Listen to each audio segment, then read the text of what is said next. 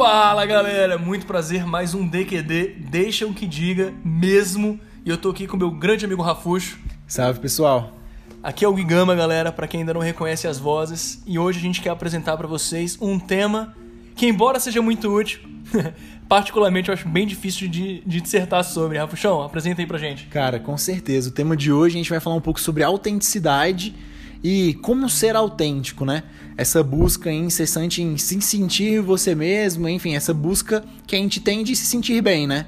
E Gui, pô, se você pudesse definir pra gente, ou alguma definição que você conhece, o que, que seria autenticidade? Bom, partindo do pessoal, primeiro, Rafuxo, eu acredito que ser autêntico é estar em movimento. Se de alguma forma é um encontro de nós com nós mesmos, e nós nunca estamos estagnados, já que o mundo muda e portanto nós mudamos, eu acho que é o constante movimento, em busca de nós mesmos. Mas se eu fosse citar alguma referência, eu acho que eu, eu diria que, não tenho certeza, mas eu diria que nem Heidegger conseguiu definir esse conceito, embora ele tenha sido um grande especialista na área. Mas e você, meu amigo? O que, que você acha? Cara, para mim, ser autêntico tem um pouco a ver com o que você trouxe de ser você mesmo. Só que hoje eu entendo que o processo acaba sendo mais importante que o fim, né? Talvez a gente não chegue em um momento da vida onde a gente conseguiu dizer, putz, alcancei aqui, né? Que a gente tende a sempre ter objetivos. Quando a gente alcança um, a gente busca outro e assim sucessivamente. A gente dificilmente chega a uma plenitude, mas eu vejo que a capacidade de entender o seu momento de vida, entender que foram as decisões anteriores que te levaram para lá, te mostram que a autenticidade ela é fluida e ela muda com o tempo. O que você acha, Gui? Bom, eu acho que primeiro que você está me dizendo, meu caro, pelo menos da forma que eu escuto, é a gente tem que entender que a gente conseguiu fazer o melhor que a gente tinha na circunstância que a gente viveu anteriormente e foi isso que nos trouxe onde nós estamos. Né? As escolhas anteriores trouxeram o presente de agora como um grande resultado das ações que nós pudemos, nós, né, que foram possíveis para nós, né? Mas ainda assim, cara, esse processo de se colocar em movimento muitas vezes me faz indagar se existe no mundo um objetivo universal de uma felicidade plena, por exemplo. Né? Ou mesmo que seja um objetivo singular de uma felicidade plena. Aquilo que, por exemplo, que, sei lá, se você alcançasse ao longo da vida, você finalmente estaria satisfeito plenamente. Eu acho que não.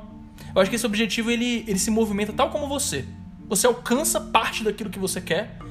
Esse, esse alcançar passa a ser insuficiente e você quer alcançar novas coisas. Ou você muda de ideia no caminho, sabe? Eu acho que seria mais ou menos por aí.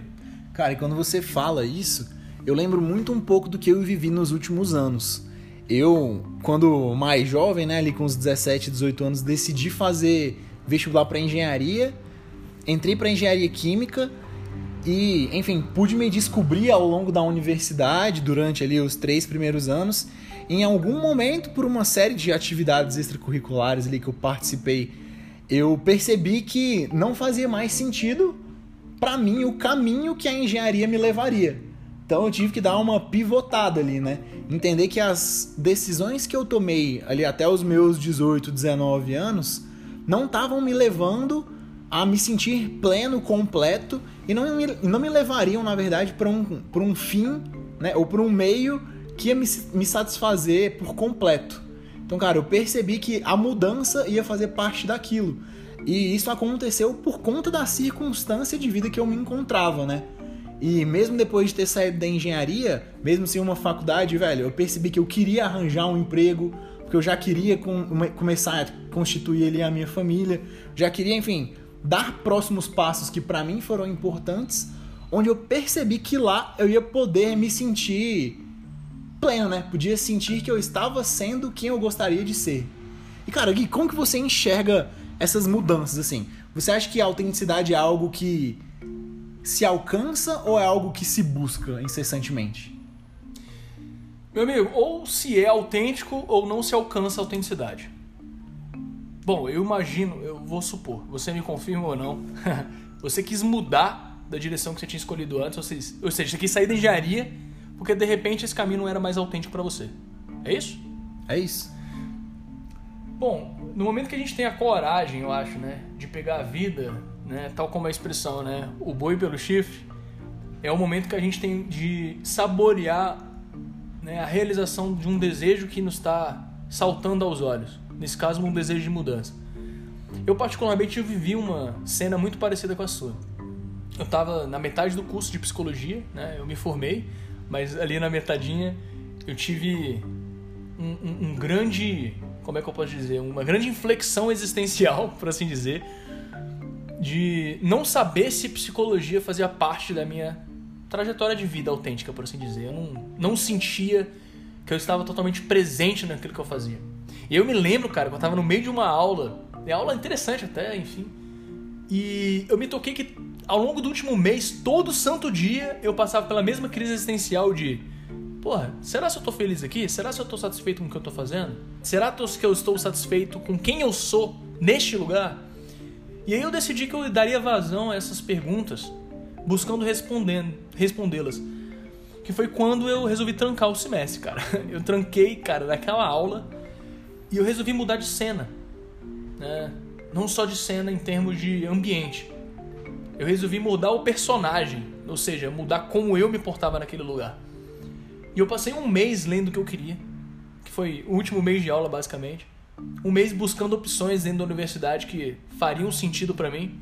Que aí foi quando eu descobri outros caminhos que a princípio não teriam nada a ver com o que eu tinha decidido lá no início, que foi, pô, quis tentar empreender, quis buscar outras possibilidades. E, meu caro, eu nunca me senti tão vivo. Eu acho que eu nunca me senti tão é, energizado perante a vida do que quando eu realmente decidi mudar. E envolveu um corte com as escolhas anteriores, que foi o trancar o semestre. Mas envolveu a abertura para o movimento, que foi quando eu me senti autêntico. Então, é por isso que eu, no início do, desse podcast eu falei que eu sinto que é algo relacionado ao desejo de movimentar e a realizar o movimento, sabe? E Gui, quando você me fala isso, eu fico pensando muito nas escolhas que a gente faz em busca de algo, né? Em busca de algo que represente um ponto positivo pra gente, sensações positivas. Talvez aquele momento onde a gente se sinta completo por estar fazendo o que a gente desejava. Só que quando você me traz um aspecto desse, eu penso que talvez para um pai de família, para uma mãe de família que tem ali um emprego público, um emprego numa empresa privada e que não está completamente satisfeito com aquilo, né? Ver que as mudanças que essa pessoa, que ele mesmo fez, ela mesmo fez, levaram ele ou ela para um lugar onde hoje ela já ou ele já não se sente autêntico, não se sente pleno, não se sente satisfeito, né? Igual você citou pra gente. E eu vejo que a gente sente uma necessidade, sente-se, né? Uma necessidade de mudar para restabelecer aquele sentimento de felicidade, né? Essa pincelada ali de se sentir pleno, completo. E muitas vezes a gente pode pensar que para se sentir autêntico, para ser autêntico, a gente precisa fazer rupturas bruscas. Né? A gente precisa sempre escolher o A ao B, escolher o 1 ao 2, enquanto em diversos momentos a gente pode escolher traçar um caminho do meio, né? Um caminho onde a gente escolhe um e escolhe o outro, ao invés do ou, né? A gente começa a deixar cada vez mais o ou de lado para utilizar do e. E aí a gente começa a planejar coisas em paralelo, executar coisas bem em paralelo, né? Sem deixar uma peteca cair, equilibrar ali mais dois pratinhos, mais duas laranjas, mais dois malabares e começar a fazer as coisas acontecerem conforme a nossa autenticidade puxa, né? A gente começa a atender pro lado onde ela faz mais sentido. E cara, Gui, como que você enxerga também esse plano de mudança? Sabe, se você fosse sugerir algo para alguém, se tiver alguma referência, o que, que você traria sobre isso? Mano, eu acho é, muito. Embora seja um tema muito interessante, eu acho que ele é com um potencial de singularidade muito grande. Não acredito que exista talvez uma fórmula universal para isso. Ao mesmo tempo, que eu gosto muito disso que você sugeriu, da gente tentar incorporar ao caminho que a gente já está trilhando elementos que nos tragam sensação, essa sensação de vida. Né? Não necessariamente a gente precisa fazer grandes rupturas, especialmente quando é difícil demais romper, porque outras pessoas dependem da gente, porque nós temos compromissos de longo prazo. Nem sempre é trivial dizer vai para o plano B ou sai do plano B e se joga no A. Viva como um, um, um, uma pessoa apaixonado né, pela vida, a vida como uma grande paixão e com um caminho único, né? Um estilo meio tilelê. Tilelê é... e até assim, pegando um pouco de filosofia, até meio nietzschiano assim. a vontade de potência, sabe? Vou largar de tudo que é medíocre, de tudo que é intermediário e vamos jogar né, no que é explosão de paixão e vida, né? Nem sempre é simples, né? Às vezes é possível, mas nem sempre. E eu acho que esse a gente tem um, um, um desenvolvimento intelectual enquanto ser humano suficientemente bom para a gente criar estratégias de incorporar para o nosso caminho uma série de elementos que tornam a vida super interessantes. Exemplo, sou um concursado público que talvez né, não viva a quantidade de emoção que eu precisaria né, enquanto ser vivo. E eu cito concursado público, mas pode ser empresário, pode ser é, autônomo, pode ser, enfim, né, qualquer é, estilo de profissão. Mas eu não consigo extrair daquela experiência o nível de emoção que eu preciso. Cara, se pouco você precisa, cara, é montar uma banda de cover do Metallica e tocar para meia dúzia de gente, cara. Sabe, cantar Hide the Lighting, gritando no microfone, cara, sentir a bateria, né, é, batendo forte ali, cara, e você poder errar e acertar e estar tá em movimento. E talvez é o que você precisa. Nem sempre é uma ruptura, nem sempre você precisa ser o Metallica. Às vezes você só precisa tocar umas músicas. Eu gosto desse caminho, cara. Às vezes você precisa só de um hobby, né? Às vezes a gente sente que precisa ser de fato um projeto novo, uma mudança abrupta, né? Mas pode ser que sim, pode ser que não. E à medida que nós vamos fazendo as nossas escolhas, né? Isso vai nos levando a consequências, né? Cada escolha faz com que a gente renuncie diversas outras coisas. O sim para uma coisa é não para diversas outras, né? Então, essas nossas escolhas vão gerando consequências. E quando a gente prioriza e escolhe alguma coisa, a gente está traçando aquilo como um plano A. Algo que pra gente tem se demonstrado mais importante e tem se demonstrado pra gente de alguma forma emocionalmente melhor. Se eu hoje tenho uma família, tenho uma esposa, um, um marido, filhos para sustentar, e pessoas para suprir, pessoas que dependem de mim, cara, muito provavelmente eu vou tender aí a garantir a sobrevivência dessas pessoas, independente da minha realização ou não. Mas quando essas coisas começam a se tornar mais comuns e a gente vai avançando ali o nível da segurança, né, do, da pirâmide de Maslow ali do fim de sobrevivência, a gente vai começando a se importar com outras coisas e tendo outras prioridades. E aí que eu digo que, e o que o Gui trouxe também essa referência, de que o plano A né? Aquela primeira escolha, ela tá sempre em movimento. A gente pode sempre moldá-la. A gente pode sempre dar um passo diferente, né? Ou passos diferentes, planos diferentes, segregar isso um pouco, ramificar isso um pouco para chegar em um outro lugar que faça sentido. Então, a busca incessante por se sentir completo, por sanar todo o seu desejo, ela pode ser muitas vezes em vão, porque ela sempre vai acabar mudando, né? Ela sempre vai estar em movimento. E aí que está a graça da vida. Né? A gente realiza alguns desejos para que outros nasçam. E daí a importância da gente realizar desejos. Porque a gente renova eles. Renovando os desejos, a gente renova a inspiração pela vida. E aí a nossa vida ela passa a ser, colocando novamente no termo aí do nosso podcast, não só interessante, mas bastante autêntica, né?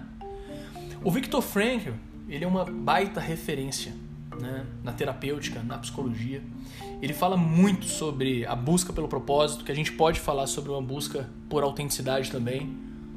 E é impressionante como o propósito ele está dentro da nossa narrativa, dentro da nossa fala, em circunstâncias é, em circunstâncias às vezes adversas, às vezes extremamente adversas, mas sempre se faz presente muito num desejo quase que intrínseco do ser humano de buscá-lo. E uma coisa que você falou, Rafuxo, né? Porque quando a gente fala de busca, a gente está falando de movimento. E a gente precisa buscar informação para tirar novas conclusões. Se a gente tem um hobby que passa a crescer em termos de interesse, que passa a tomar conta né, da nossa vida em termos de atenção, e passa a não romper com as nossas responsabilidades, afinal de contas, né, eu imagino que depois de uma certa fase da infância a gente precisa se responsabilizar por nossos compromissos. Mas assim, se esse plano B que a gente está chamando de hobby aqui passa a se tornar a prioridade existencial da nossa vida, ele pode sim virar um plano A. Só que a gente só conclui isso porque está em movimento. Ou seja, primeiro a gente buscou agregar à nossa vida algo que representasse nossos desejos. A gente deu vazão a isso. A gente se apaixonou por isso. A gente viu que não era fantasia, fazia parte de quem nós éramos. Aquilo cresceu, a gente se aprimorou. Aquilo ganhou uma nova dimensão e a gente começou a transitar do que nós éramos para o que nós podemos ser. Até um dia que esse pode ser se torna um novo ser. O plano B virou um plano A. E isso não precisa ser um trânsito arriscado, cara. Eu gosto muito desse tempo que você trouxe no início do podcast, caminho do meio. Seu plano A é o 70% de tempo e de investimento que você tem. Seu plano B, o seu hobby é 30, 20, 15, que der. Se o 15, 20, 30 vira 35, 40, 50, é o movimento que vai te dar essa resposta. Cara, e o plano B, ele não precisa necessariamente ser um hobby, né, Gui? Ele pode ser um projeto que no futuro pode ser, por exemplo, se a sua fonte de renda hoje é o seu plano A, por conta do dinheiro que você precisa, enfim, suas necessidades básicas, o seu plano B, esses 30% do tempo investido que o Gui trouxe, pode ser o seu, a sua futura fonte de renda, né? Ou uma fonte de renda complementar, pode ser o seu futuro plano A. Então, tá tudo bem você trabalhar ambos como planos As, né? Com a intenção de fazê-los dar certo, com a intenção de fazê-los funcionar. Cara, eu gosto muito disso, intenção, cara. O que, que você diz sobre isso? O que, que você fala quando você fala sobre intenção? Gui, quando eu penso em intenção, eu penso no, no que eu tô pensando ao iniciar ou realizar alguma ação. A gente começou o DQD como um hobby, como uma parada que a gente gosta de fazer, né? As ideias que a gente gosta de trocar e que a gente aprende muito com elas. É isso aí. E a partir do momento que a gente entendeu que isso poderia gerar algum valor para a sociedade, a gente falou, cara, vamos fazer isso acontecer com a intenção de dar certo. Então a gente está fazendo isso daqui com a intenção de dar certo. O dar certo pode ser ser uma nova fonte de renda, o dar certo pode ser fazer hoje da melhor forma que a gente pode fazer, com tudo que a gente tem. O dar certo é melhorar no futuro. Usufruir da amizade com bons papos. Usufruir dessa amizade, construir essa amizade, talvez levar essas nossas reflexões que agregam tanto para o nosso pessoal, para o individual de cada um de vocês que está escutando. Então é muito o, a força de vontade que você coloca ali, a crença que você disponibiliza para aquela sua ação, a intenção de fazer funcionar. E o massa é porque, o Rufus falou, a gente não sabe o resultado disso. Né? O que a gente sabe é da nossa intenção e da nossa presença em fazer disso ser uma experiência autêntica pra gente. As informações vão vir do movimento disso. Né? É, novamente voltando para essa questão, velho. Acho que a autenticidade é movimentar-se. É se perceber em mudança. Cara, há dois meses a gente nunca tinha falado sobre gravar um podcast. Do nada surgiu esse papo, foi de um jeito espontâneo. Por que não? Fazia parte do desejo, tipo assim, porra, vamos juntar para trocar ideia mais vezes? Por que não gravar? Por que não disponibilizar para o mundo? Isso é levar a sério, né? O que passa a tornar a vida brevemente ou constantemente mais interessante. E mano, onde isso der, a gente deixa pros dobramentos dos eventos do mundo, cara. é isso, é exatamente isso. E a autenticidade, ela está em movimento porque nós seres humanos somos mutáveis, né? A gente dorme de um jeito e acorda de outro. Um dia nunca é exatamente igual ao outro. Porque o mundo e as pessoas, consequentemente, estão sempre mudando. O que eu gosto hoje não é a mesma coisa que eu gostava há um ano atrás, há dois anos atrás. Bom, né? Tal... talvez não seja me... eu... as coisas que eu goste hoje, talvez não sejam as mesmas coisas que eu vá gostar amanhã. Mas o passo que eu estou dando hoje, ele precisa fazer sentido pro lugar que hoje eu espero alcançar. Ou para as coisas que hoje fazem sentido para mim. E cara, uma coisa que eu pensei quando você estava falando é da importância da gente realizar os nossos desejos, nossas paixões, nossos sonhos quando eles aparecem. Se hoje o que você gostava dois anos atrás não faz sentido, eu espero que você tenha realizado há dois anos, cara, o que você queria, né? Porque o que a gente quer hoje talvez não faça sentido daqui a cinco anos. Então, de alguma forma, a gente tem um compromisso muito grande com o presente que a gente vive, porque os nossos desejos eles perecem também. Inspiração é perecível, cara. Ou você está inspirado e realiza essa inspiração, ou você percebe essa fagulha desaparecer. e o poderia vir a ser passa a ser apenas uma fantasia do que poderia ter sido. É um coração frustrado, de certa forma. Sabe? Um exemplo extremamente idiota, cara. Talvez não tanto, mas um pouco. Lá pros meus 14, 15 anos, eu tinha um sonho de andar de skate, cara. Falar, porra, quando eu andar de skate eu vou ser super descolado. eu me achava irado, imaginando olhar de, andar de skate, cara. Os tênis, a roupa larga, o estilo. Nunca realizei. Eu ficava, não, vou, sei lá, esperar ficar um pouquinho mais velho. Não, vou esperar juntar uma grana para comprar um skate muito massa. Não, pô, eu vou esperar encorpar um pouco, porque magrela do jeito que eu sou, se eu cair eu me quebro todo. Resultado, de esperar em esperar, eu nunca andei de skate. Hoje, eu não quero andar de skate, cara. Não me interessa mais, era um desejo antigo. Mas eu não realizei. Eu não fui autêntico naquele momento e hoje eu não tenho um repertório que eu poderia ter adquirido e que talvez me traria mais informação ainda do que eu já tenho acumulado sobre novas vontades. Por exemplo, o skate poderia ter me propiciado, cara, uma total perda de medo de queda. E queda não é só real, queda é simbólico também. Talvez hoje eu teria muito mais coragem para novos projetos sem o medo de cair por conta da experiência do skate real que eu poderia ter tido que talvez eu jamais vá conhecer, por eu não ter sido, porra, sei lá, qual é o termo que eu posso usar para isso, mas responsável, talvez, por realizar o meu desejo naquele momento em que eu tive, sabe?